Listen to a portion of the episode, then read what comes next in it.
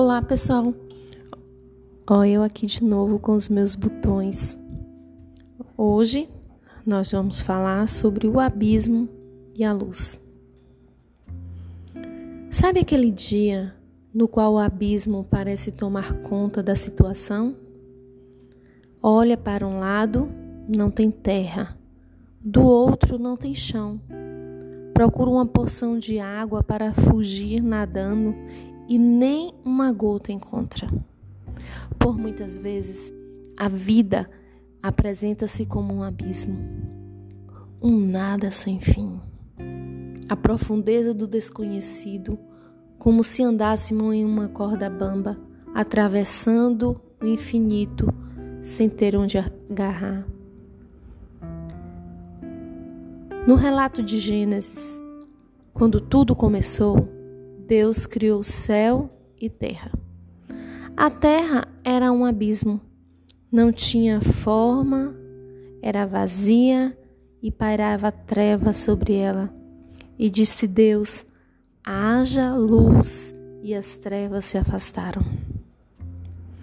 Conversando com meus botões sobre essas coisas, fiquei inquieta para entender como seria o abismo meus botões com toda a didática necessária para explicar uma criança curiosa, inquieta e entusiasmada em descobrir os segredos da existência humana na Terra, apresentou-me uma dinâmica. Querida, feche os olhos, sem dar espaço para a luz entrar. Quando estiver bem fechado, conte até 20 e vá abrindo devagarinho, sem pressa.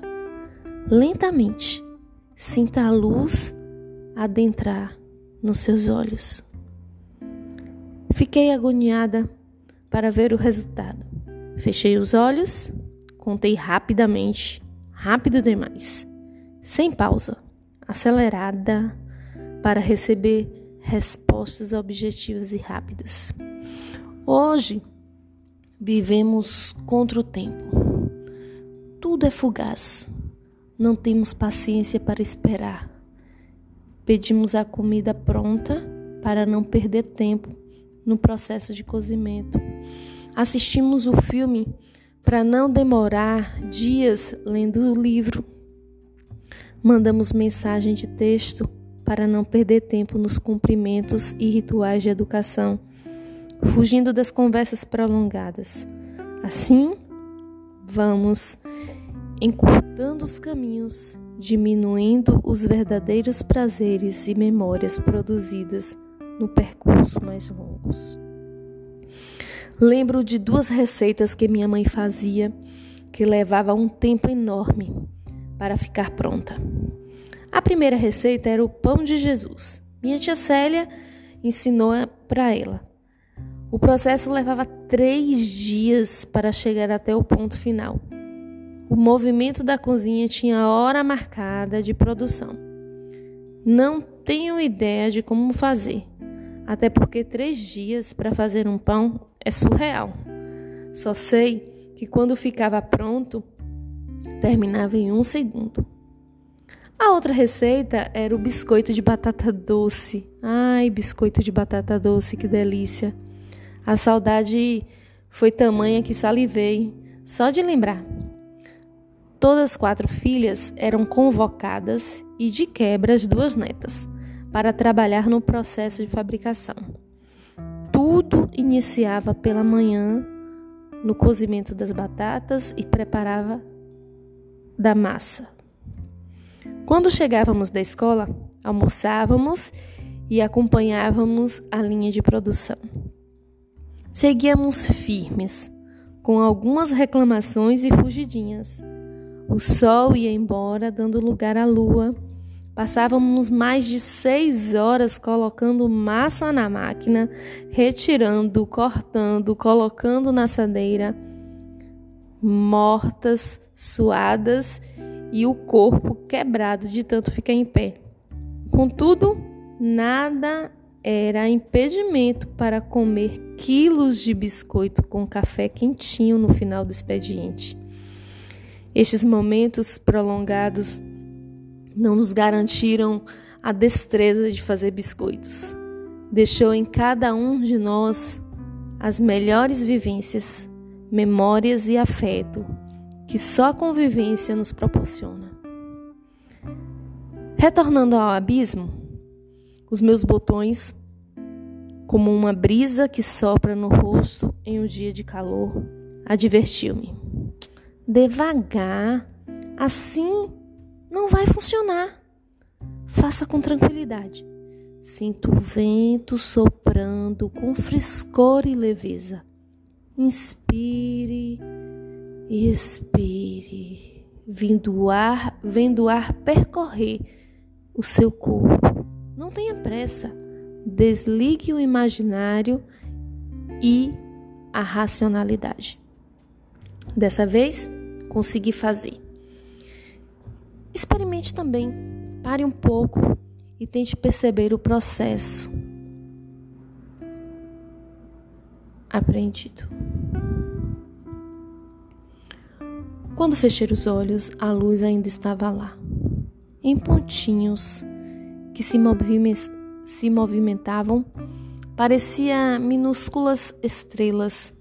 Na sequência, fui contando até a luz desaparecer. Ficou tudo escuro, sem forma, vazio, não tinha paredes, chão e não via o que estava em cima, tudo era treva. Depois de alguns segundos, fui abrindo os olhos e a luz entrava lentamente. As trevas foram desaparecendo, dando oportunidade de ver o céu e tantas coisas que estavam à minha volta. Acredito que ficar preso no abismo é desesperador, mas não existe trevas que possa deter a luz. Basta uma faísca, uma chispa para trazer claridade. O que é treva? A falta de luz. O que é abismo? A capacidade humana de conseguir enxergar as possibilidades para trazer luz à sua existência.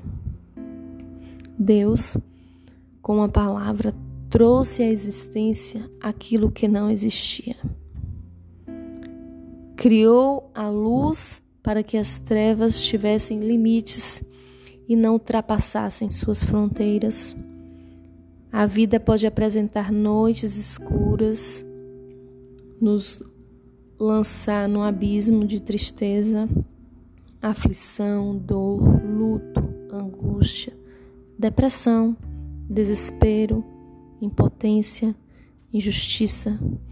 Contudo, ao raiar do dia, as coisas vão tomando forma e a luz passa a assumir o seu turno, deixando em nós o calor e a esperança em um Deus que com uma palavra transforma a morte em vida, a tristeza em alegria, a angústia em esperança e o luto em gratidão pelas memórias construídas. O choro pode durar uma noite, mas a alegria ela vem pela manhã. As trevas não devem ter permissão para pairar sobre nossas vidas pois desde o princípio de tudo a palavra foi ordenada: haja luz. Basta sentir o vento do Espírito Santo soprando, desacelerar e não supervalorizar as trevas, pois o nosso Deus, o Todo-Poderoso, tem o controle de tudo e nada escapará dos seus cuidados. Eu sou o Alfa e o Ômega, declara o Senhor Deus, aquele que é, que era e que há de vir, o Todo-Poderoso. Apocalipse 1, 8. Que você possa se encher da luz, da graça, do entendimento do Espírito Santo de Deus, para que seus dias sejam iluminados pela presença do Altíssimo. Abraço a todos e fiquem com Deus.